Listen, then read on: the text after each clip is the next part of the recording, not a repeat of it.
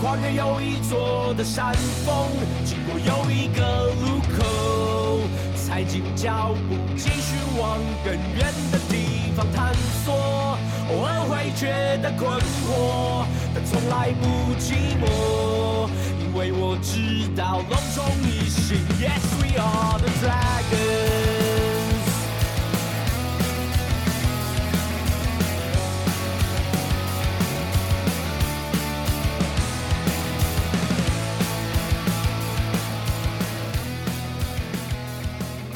隆重四万一心龙魂，欢迎来到龙华共龙给我讲第一百零六集。大家好，我是思文。今天我们这一集呢，其实呢坦白讲没有准备太多东西哦。那想说是在这个大战前夕啊，嗯，跟大家聊聊天好了，对，因为比赛也打完了嘛，呃，那个例行赛打完了嘛，那也剩一场，上次没有讲，不过我觉得也不是那么重要了。那也因为也是去那场。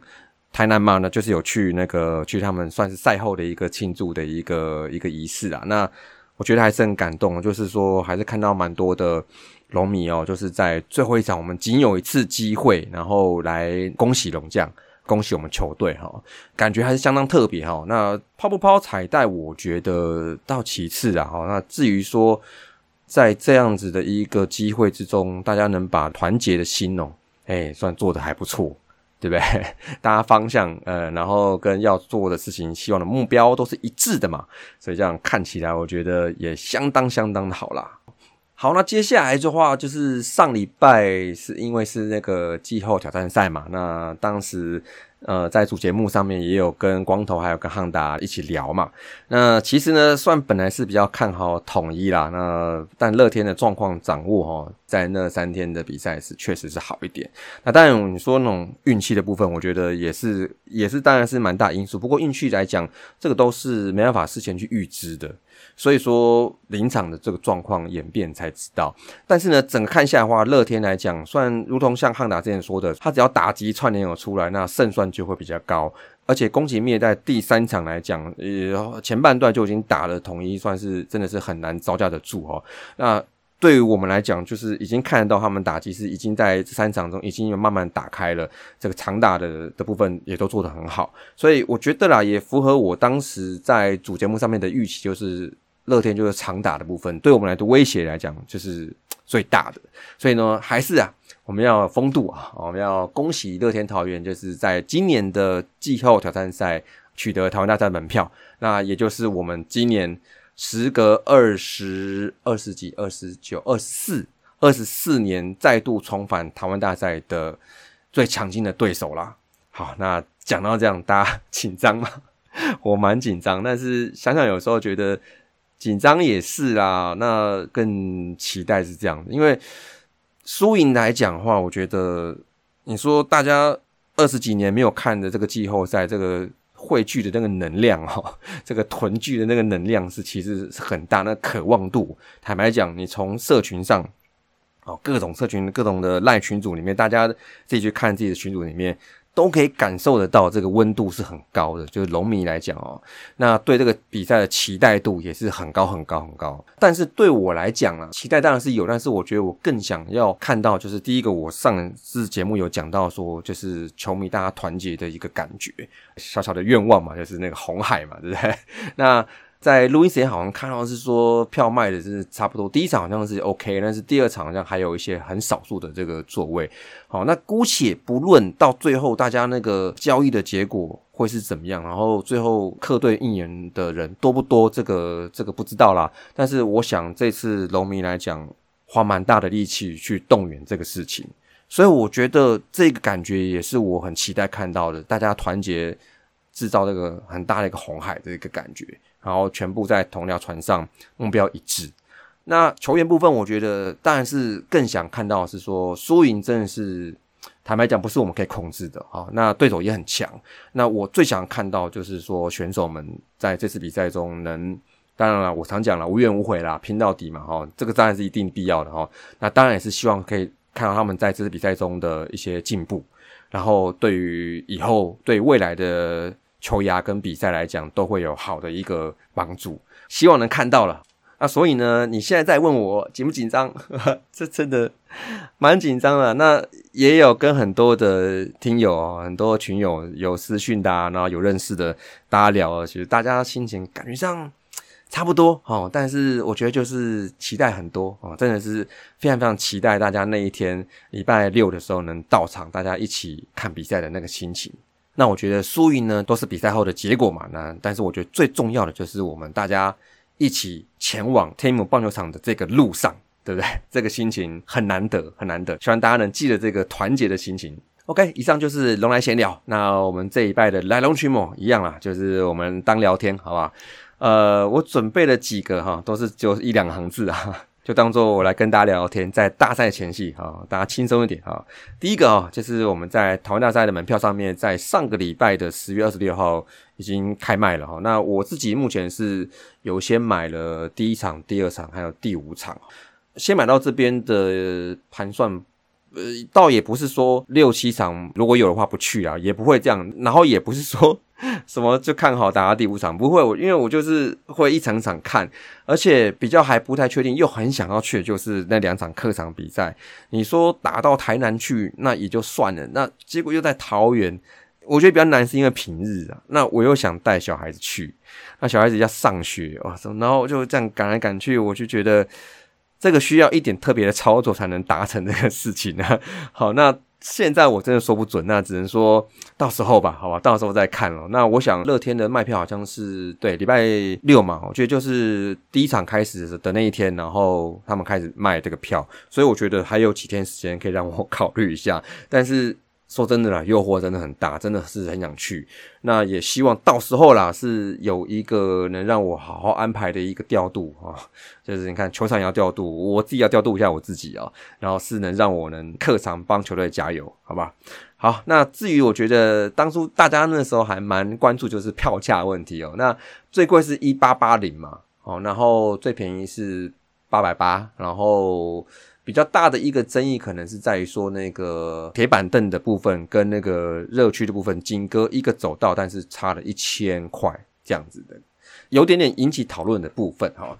坦白讲了，就是以观赛品质来讲，就是以一个有有椅背来讲，然后当然就是值得是要更高的票价这样子啦。所以我觉得大家当然啦，这个定价策略也影响大家抢票的的那个策略。当时我记得抢票的时候，的确很快，在 C 万、C 三、C 五、C 七可能都是很抢手的区域，而且又可以全程的在那应援，然后也可以有比较大的空间。好，那我觉得这都是一个很不错的选择哈。不过我觉得以在不确定对手的情况之下，那当时大家去吹这个票哈。我觉得效果算是不错哈。今天不管是做热区还是非热区哈，其实我觉得就本来就比较少的这个座位数量来讲，目前来讲真的只能对客队在这个 G one G two 可能说一声抱歉了，就是可能没办法像季赛这样子有一个比较足够的范围让他们去买。那我认为很有可能。呃，就现在这样看起来，可能会是一个很零星的一个座位。但是你后面的如果有那个票券的交易来讲的话，可能大家在重整，尤尤其在乐天在确定晋级之后，有可能比如说像统一的先买的他抛票啊，然后等等的啊，那这些的后续的一些呃这些做法，可能都会让乐天的球迷想办法啊，就是他们会自己围成一个区域。但我觉得这也是很重要，因为其实。我觉得不管是客队还是主场球队，其实大家都是有在这个球场里面帮自己球队加油的这个权利。那坦白讲，就是看你能不能买到票啦。好，这个也是很公平的，我觉得很公平的哈。但是就这个热潮看起来，G One、G Two 来讲，这次我们龙队球迷哦，龙迷哦，确实是发挥的还不错。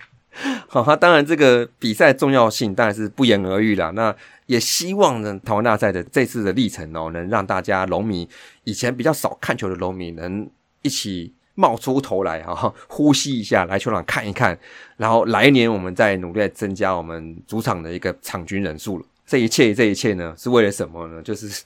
但是为了我们要红海在线嘛，哦，季后赛有大的红海，那平常季赛也有算是中红海或小红海这样子，OK。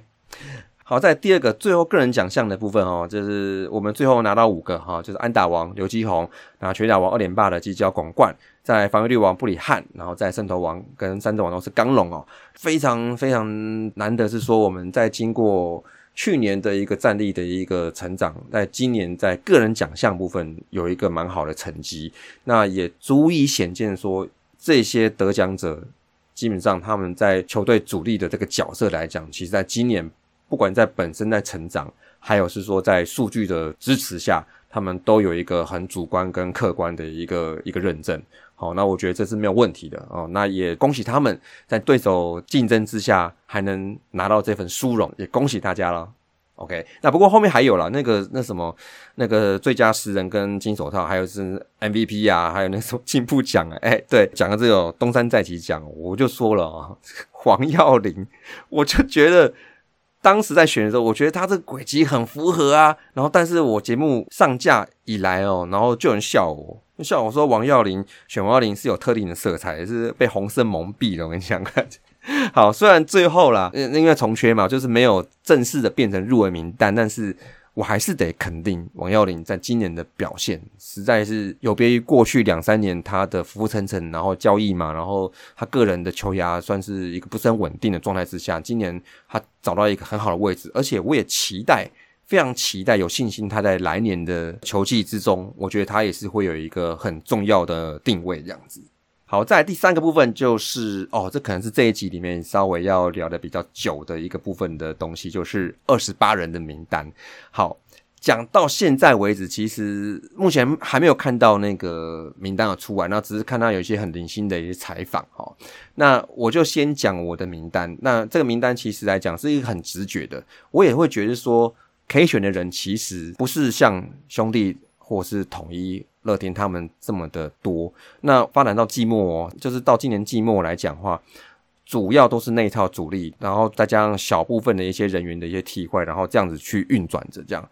所以我觉得这套主力如果是打得顺的话，打得好的话，其实我觉得直接沿用在二十八人来讲话，我觉得是很有很有可能的。好，那我就直接讲哈，第一个我觉得投手部分，我选十二个：布里汉、刚龙、武夺、许若曦。张景玉，然后罗华伟、王耀林、林子玉、王维忠、林凯威、陈冠伟，这样子十一个，还差一个吕永贞。好，就这十二个。好，那捕手三位：犄角拱冠跟刘世豪跟蒋少红，这个是比较简单的啊。那再来那一首，我是选了八位：李凯威、张振宇、刘基宏、南莫一样、马斯格斯、二巴绿尼，然后林志胜，然后曾传生。还有石祥宇八位，好外手我选五位：林孝成、郭天信、高孝仪、陈品杰、展成林。这样子十二加三加八加五，二十八嘛，好，OK，没错，好，这就是我的二十八人名单。但我觉得这里面哈，是还是有几个可以讨论的点，虽然讨论点不多啦，好，不过我觉得还是可以讨论一下。第一个，我觉得奇隆跟五夺哦要带谁哈？因为因为我觉得奇隆在例行赛对乐天投的确实是不错，压得住哈。但例行赛成绩，我认为是仅供是参考，而且我们的赛制都会把例行赛跟季后赛隔很久，所以我觉得大家战力重整之下。季赛的部分的成绩可能真的是 for reference 啊。那再就是说，我觉得关键是在球季后段，其中在第二轮的之后的压制力明显是下降。对统一的时候还蛮明显的哈。那如果说要把它调做中继使用的话，那我觉得这个定位也没有去年的巴曼还记得吗？哈，就是巴曼他本来是中继，然后来这边投几场先发投还不错，但是在季后赛的时候他是当中继嘛哈。但是就是这个定位没有巴曼这么明确。因为也是因为奇隆本来就是先发型的，好，所以说如果有这个调度的可能，我认为就不如就是选五毒就好了。好，而且我觉得就是选五毒来讲合情合理啊，于情于理来讲的话，他今年的数据也够支持他，然后他的状况也因为受伤休息了一段时间，看起来有油吧，油箱有油啊，应该还有就跟布里汉一样的道理哈。然后再就是我觉得他来讲他的角色弹性，我认为是比较大的。好，所以说应赛况而变的话，有可能会让他做不同的角色。我觉得五多会比较好使用，这是第一个哈，所以我选五多哈。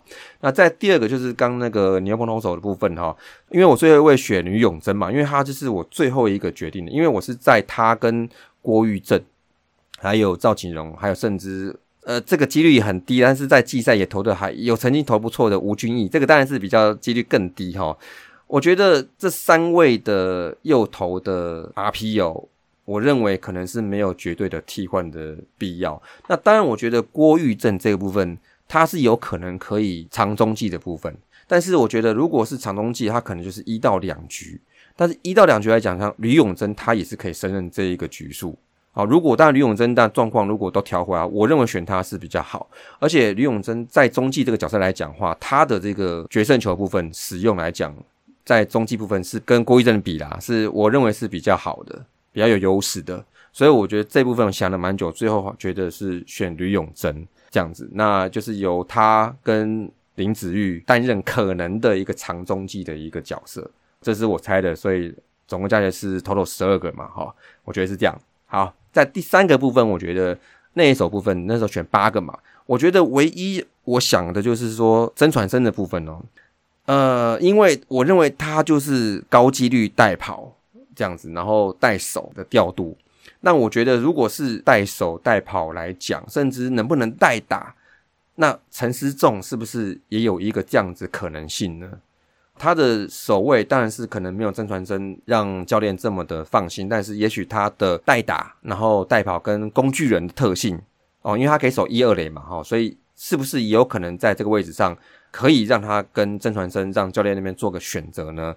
好，但是想了一想，可能还是让曾传生，毕竟他是游击的，游击的部分，如果我们要在比赛后段做一个调度的话，其实另外一位工具人石祥宇他也可以做陈思重的事情，也还蛮多的，就重复性会比较大，所以曾传生在这部分的选择来讲话，他会比陈思重更有独特性一些，所以还是觉得是曾传生应该会上的。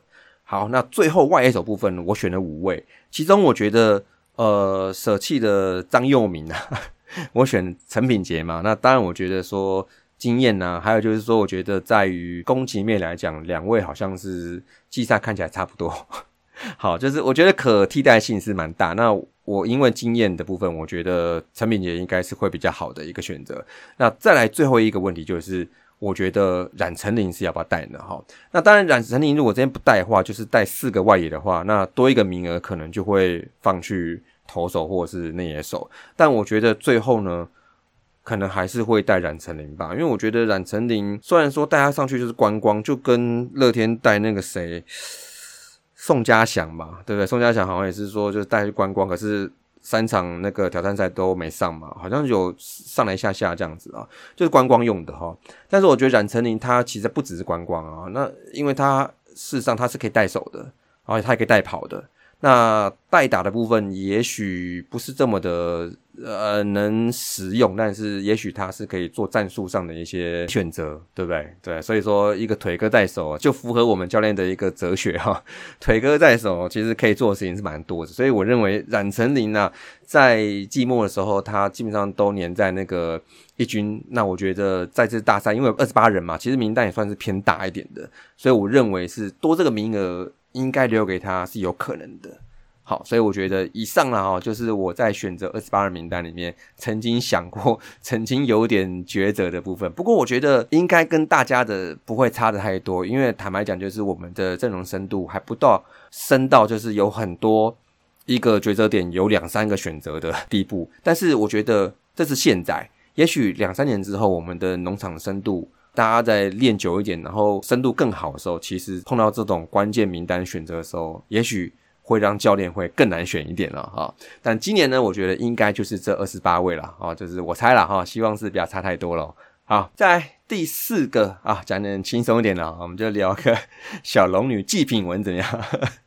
好，这个算是当然是比较一个算是聊趣味的啦哈，不过还是很感谢小龙女们啊，就是也都献上了几个祭品文哦，我觉得蛮特别的哈，因为比较少看到说各队啦啦队，比如说有一些什么新闻版面，但是我觉得这一部分我觉得是还蛮有创意的哈，因为祭品文嘛，那 PTT 上面天天都有，对不对？像我们群主的也有啊，对不对？那这个比较香的祭品文。哎，看看是不是就是比较不太一样哈？好，首先哈，我们看到 like，他是说就是如果十一月四号有赢球，第一场赢球的话，他就是要用那个二胡哦来演奏应援曲哦。那这看起来就是他的个人专场哦。我，这个其实中国传统乐器，我觉得不管是这种什么拉的啊，呃，或是那种弹的那种古筝的，或是什么琴啊、扬琴等等等哦。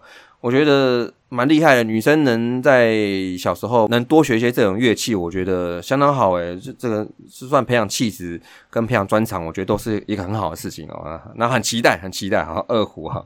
OK，然后在小印呢，就是说如果拿下总冠军的话，要在斗六球场跑十圈，这个也不用看了。想必呢，应该到时候啊，如果真的夺冠，应该有很多要陪跑的哈。这个陪跑团哦，这可能都不夸张哦。好，再下一个的话就是小蛙跟马妹，就是如果拿了冠军，就是要素颜开直播啊。这个好，虽然我觉得哦，每位女孩们她们本身的这个呃天生条件，这可能大家是不一定相同了哦。但是呢，基本上如果有直播主愿意哦以素颜，但可能会不会加你滤镜，这个不知道啊。但是如果愿意以素颜来讲。上那个直播算是给粉丝的一个惊喜吗？好，应该算。如果能做到这种事情的话，我觉得都是很值得肯定的。而且我觉得女孩们应该都是对自己素颜是有相当的信心呢。这个就期待了，好吧？这个期待了。OK，好。那再就是不敢吃辣的玲玲哦，跟跟我一样诶，那个我不太喜欢吃辣，但是我知道有些东西辣的才好吃，比如像像麻辣火锅，我也会吃，但是我一般来讲，我平常不太会去选择吃辣这样子。好，那玲玲说的，如果封王的话，他要吃这个新拉面，新拉面应该是指那个新元旭啊，不是啊，应该是指那个韩国泡面吧？哦，那那泡面我记得也是蛮辣的，我从来也没吃过，我都看宋太太吃哦，应该是真蛮辣的哦。好，那再来就星辰啊，就是我们五十三大来宾了啊。他说呢，为球龙拿冠军呢，就不吃零食一个月哦。这个对女孩来讲，其实吃零食来讲是一个很邪恶的诱惑，因为像我记得有一些零食哦，朋友比如说从国外带，然后比如说韩国还是日本那些零食，真是有够好吃。但我也很爱吃零食啊，所以但是有时候吃零食吃太多，比如说像像洋芋片吃太多，然后脸上长痘子这种之类的，那这种东西。对我们这种男生来讲，其实都有影响，更何况对女孩们来讲，应该是更为重要。所以这个零食哈，当然平常少吃啦。但既然星辰哦下这个祭品，然后我觉得也是蛮 蛮难的啊。OK，再来是昆娜，昆娜哈，他说前两站如果都赢的话，就下腰走进球场。我是直接想到是不是跟那个电影那个什么大法师哦。当然，这个下腰是他应该是有体操的一些专业跟一些他学过吧啊，所以这个也是很难的。平常人大家没练过，不要乱学啊。但等下腰闪到这个受不了，比如说脊椎腰受伤哦，这个顶不住，这个很痛苦的。好，所以那也期待他的下腰哦。好在就新选哈，他说拿总冠军的话就去东京涩谷跳龙队呛死去。那在涩谷跳，其实涩谷。是不是有几个地方可以跳？比如说那个什么狗狗的那个 广场，那个雕像的广场，还是在那个……哎，这是现在有个最新的一个景点，就是它那个高楼，然后就是可以看风景的，就是那它，然后高楼边边，然后做了那个。玻璃帷幕，然后做那个手扶梯下，好像在涩谷，不知道是不是这个地方了啊？不过也很期待哈。就是当然了，如果拿总冠军的话，我觉得女孩们今年辛苦一整年的去国外旅行，犒赏自己一下都是必要的啦。好，那非常期待啊。好，那最后一个特别提一下，就是张琴，就是我很支持的一位啦啦队女孩哦。那她说夺冠就发一百份餐点给北车的街友们。因为我之前有曾经看过他的一些动态，就是有讲到说一些街友的事情，哦，曾经看过，好像有发过这样的动态，那就是看到他对这些街友们的一些关心，跟这个社会现象的关注，哈，所以我觉得，当然不是说这一个祭品跟其他的不一样，或它性质不一样，但是我觉得他来开这个祭品，我觉得好像是完全是合理的。根据我之前看他的动态来讲，他是蛮关心这些事情的。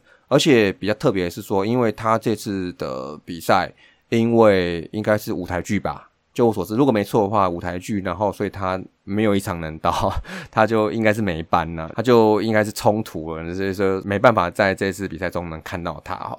所以呢，我觉得这个很暖心的这个祭品哦，当然呢，看到这样的祭品，我们是不是？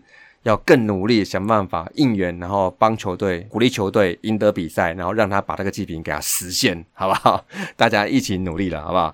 好了，以上的每一个祭品呢都很棒，都是很特别的。那也希望大家的这份心意哦，能传达到我们球迷的心中，然后跟我们的球员的心中，然后一起把这些祭品全部都要实现了。好，在第五个来龙去脉，我来聊聊，应该是这礼拜那个主节目要聊的啦。不过我觉得。我先来跟大家分享一下，就是我来看龙队的各项的一些分析。不过当然是很简单的哦。这个呢，就希望可以给大家一点启发啦。就是看比赛前呢，可能有一些看点可以大家给注意一下啦。我觉得还不错啦。哈。首先呢，我们来讲是龙队的强项哈。呃，羊头的先发，我觉得是最关键的哈，因为我们是全联盟最吃羊头的球队哦，那个局数啊、工作量啊，或甚至胜地贡献度哦，都是今年联盟里面最高的。所以我觉得，就是我们两位大佛、两位王牌投手刚龙跟布里汉，就是要好好的要把他们状况给调好，就是好好给他供着养着。好，那再就是我觉得五多啦，哈，就是像刚二十八名单，我选择五多，因为我觉得他的状态跟他的调度弹性还是比较好，而且终归我觉得讲到感性面，我今年是应该要给他一个位置，而且今年他充满八十局一个完整年资之后，我觉得球队给他的一些礼遇跟尊重都是相当到位，所以我觉得于情于理，这个位置应该留给他。好，而且我觉得他在今年在复出之后，他的数据也也算是可以支持他表现，应该是不会太差，所以带进他来，我觉得也是很合理。那就只能跟祁隆说一声谢谢你了，祁隆，我觉得你也很棒。呃，在七月的时候，那时候顶住了我们的空缺哦，但是我觉得在这个时候。五多应该是比较 OK 的啊。好，那在先发以外，我们中继部分我认为是比较整齐，这是我们强项。因为我觉得在季末算是有点起伏，但是我们这一整季来讲，呃，牛棚投手的大家的分工是比较明确的，然后定位也都还蛮清楚的。而且我们在缺人的时候都会有些人补上，所以说我们的主力来讲呢，不至于说都超到啊，就是很累啊，或者是状况很差。那虽然我觉得大家可以看到是说陈冠伟啊、林凯威等人呢，在季末。来讲状况有有点起伏哈，不过我觉得这也就是我们联盟这个赛制也是一个优点，就是说给球队们 比较多休息时间的哦，那应该是有办法可以让他们把状况调回来哦。那以上就是我觉得是来龙队这次比赛强项。那有强就有弱了。那弱点呢？我觉得就是我们的打击部分哦，因为我们打击部分是打线的深度是比较不平均，然后也是比较偏向前段，就集中在前段棒次哦，就是比较往前倾这样子。那火力啊跟公司都是知道是哪几个是比较重点看管人物嘛？哦，大家都应该乐天都很清楚了。不过我觉得，因为我们的这个队形就是两年来打的就是这样子哦，就是。队形就是腿在外野，火力在内野，这个都是不变的。但是在后段棒次来讲，我觉得在季末打出一个还不错的一个上垒率的一个进步，所以我觉得是一个很好的改变。所以我觉得后段棒次如果没有很大的火力，但是有好的上垒效率的话，也是一个好的一个征兆哈。那再就是我觉得我们的代打层呢，呃，除了智胜，除了马斯格斯以外，可能就是比较没有乐田这么的厚。哈，比较薄弱一点啊，这是我觉得打线的部分的一个弱点。那再就是我觉得这个这个之前大家讨论过，休息会不会太久？就是什么以逸待劳啊，等等等哦。其实我觉得不确定，因为没有数据去佐证这个事情，所以说只能说有先打那个挑战赛的球队，确实是可以在比赛之中，你可以掌握一些问题点跟一些状况近况啦，会比较好抓。那我们就只能靠练习赛。好，跟河库啊这样打打打这样，我觉得只能这样抓。所以我觉得时间来看，就是有了，就两个礼拜嘛。那对投手是 OK 的，但是对打击深度比较浅的我们来讲哦，我认为手感能不能在两站内，然后要抓得住，我觉得是一个蛮大关键哈。好，这是我觉得第二个比较弱点的部分。但第三个，我觉得是经验哦，就是我们球队里面有台湾大赛的经验的成员呢。呃，教练不说，因为教练主要都是在二零一六意大那一次夺冠，大概都有这些经验。不过也很多年前的事情了。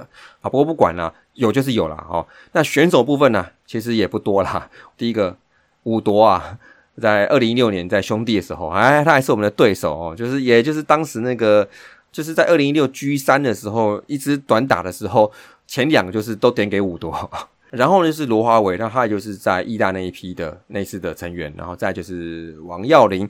王耀林的话，他是在拉米狗时期，他好几次了，因为拉米狗在一七、一八、一九三年霸嘛，他应该有至少站个两年，应该有了，应该有哈。然后在刘世豪，那就是跟王耀林是一样的哈，那他们就是队友嘛哈。好，那再就是智胜，那智胜也就是在拉米狗跟那兄弟时候都有大赛经验，而且他现在是第十次吧，就是联盟纪录保持人呐。当然就是说到经验，当然也没人比他更多了啊。好，那再就是吴东荣啊，那就在兄弟时候也打好几次。再就是林威霆，就是在义大时候那一批。再来高孝仪也是。再就是曾桃荣，就在兄弟的时候。那以上呢，一二三四九位，我看起来 一半以上不是主力啊。但是带进名单的人应该会有五到六位，应该跑不掉了哈。但很有可能呢，都是不是先发的主力哦。那除了五夺可能是先发，那其他可能智胜不知道会不会先发，但其他可能都不是主力。所以你说这个所谓经验的是有，但是我数完了就是这几位。那跟对手来讲，不管是乐天、统一或甚至没进的兄弟来讲，那都是一整队几乎都是有大赛经验的人。那我是觉得在这一部分来讲，的确会是相对的一个劣势。所以我觉得林志胜跟刘子豪进二十八人名单，我觉得这是毫无疑问的，不用再想了，一定要带。就算他们都不上场，坐在那边跟林红玉一样，那但是。也是还是要，当然不会那么夸张啦，但是基本上带他们是毋庸置疑的。那另外，我觉得算是有一个去年的那个挑战赛的经验哦，但是我觉得呢，在台湾大赛的这个思维，跟挑战赛应该还是不太一样，因为很多东西都不一样嘛，比如说比赛长度，或是整个赛制哦，打二休二或主场等等等哈，这就是我觉得思维会不太一样。所以我们在经过了两个礼拜左右的休兵之后呢。像一些状态跟一些气氛，好，我觉得都是需要重新去建立、去营造的。我认为啦，哦，因为我觉得这种气氛来讲，应该很难在你前面一场季后赛都没有打的情况之下，然后 G One 马上就哇，全部每个人都 fire 这样子哦。我觉得人会需要一点点 push，我觉得会。所以老将为什么一定要存在？在这个阵容之中的必要性就是在这边啊，那我觉得这也是一个还蛮关键，就是我们在 G One G Two 能不能取得先机一个蛮重要的一个部分啊。不过，但是呢，我我认为不管我们经验是够还是不够，我觉得这一次台湾大赛的经验对我们的年轻的主力来说，我觉得是相当好的，我觉得相当好，而且相当难得，好也帮助来年以后各种大小比赛的一个心理上的一个准备。我想这是一个很有帮助的事情啊。好，好，在第三部分就是我觉得我们龙队能胜出的关键是在于是说刚讲的先发投手的部分，而且呢我们在季赛的尾端都因为为了要抢胜嘛，为了要抢那个全年第一啊跟冠军，所以就是有让他们进行投一休四的一些节奏，所以我觉得三位羊头都对这个不会太陌生。在这个系列赛里面的话，如果有需要去做这样的调度的话，我们三位投手应该都是比较有心理准备的，应该是比较 OK 的。好，然后再来就是守备。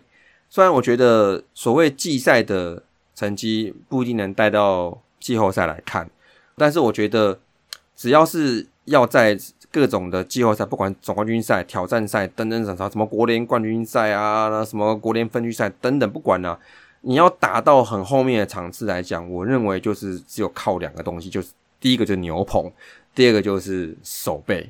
好，我觉得就是这两个东西，就是能支持球队能达到 G 五七六，甚至 Game Seven，然后是能打到这个程度，一个很重要的两个部分啊。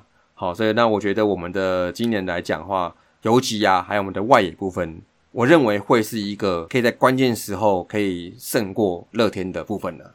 好，再来最后啦，第四个就是我们龙队的这个关键球员啦。那我觉得第一个就是我们的主炮基交广冠，这个我想也不做第二人选，他就是我觉得最关键的球员。他的好跟他的不好，可能就是我们大线里面一个很重要的一个指标。这个我想乐天应该也同意吧？还是乐天把他当做一个很普通的打者呢？好，应该应该不至于，应该应该不至于哦。所以我认为。这一个我一直说他是可以一棒改变比赛的人，还是犄角广冠是最关键的一个打者。好，那再一个，我觉得想推一个就是李凯威哦，李凯威一直都是我们阵容里面最稳定的，不管在攻守两端，尤其在今年他在个人的表现上又更上一层楼。但是我不是说他成绩变得很好，变得进步，而是我说他是稳定性。好，那这个稳定性一直就是我觉得一个年轻球员非常非常非常难得的一个特质。好，那我觉得李凯威他值得当这个关键球员，而且我也相信他可以在需要他的时候能拿出很好的表现。好，这是打者部分呢。那在投手部分，我也是抓两个。我觉得第一个是林凯威啊，因为林凯威在复出之后，他的状态一直没有到百分之百，大家看也都看得到。那你说掉分啊，然后对打者的一些压制力看起来都是有点下滑，所以我觉得他的状态在这两周能否回稳，我们的八九局。真的就看他了啊！当然还有陈冠伟，但是我觉得他会是一个比较比较难预测的 S 因子啊。好，那再一位哦，这个说 S 因子，我觉得这是更大的 S 因子，就是徐若曦哦。呃，他应该会是我们的第三场或第四场的先发。那新闻上可能是有写说是不是第四场嘛？应该是有可能是，但是的确有可能，因为照这样沙盘推演这样看起来的话，刚龙、布里汉。五多，如果是包前三站的话，那后面的要有足够休息天数的话，G 五、G 六、G 七的话，也就是这三个人，那中间就会有一站会需要本土投手来处理，那就是许若曦的第四站。我这样看起来是这样子啊，在第四站来讲，这一个衔接让 G one 的先发投手能在第五站能再出赛的这个 G 四的这个衔接就会相当相当的关键。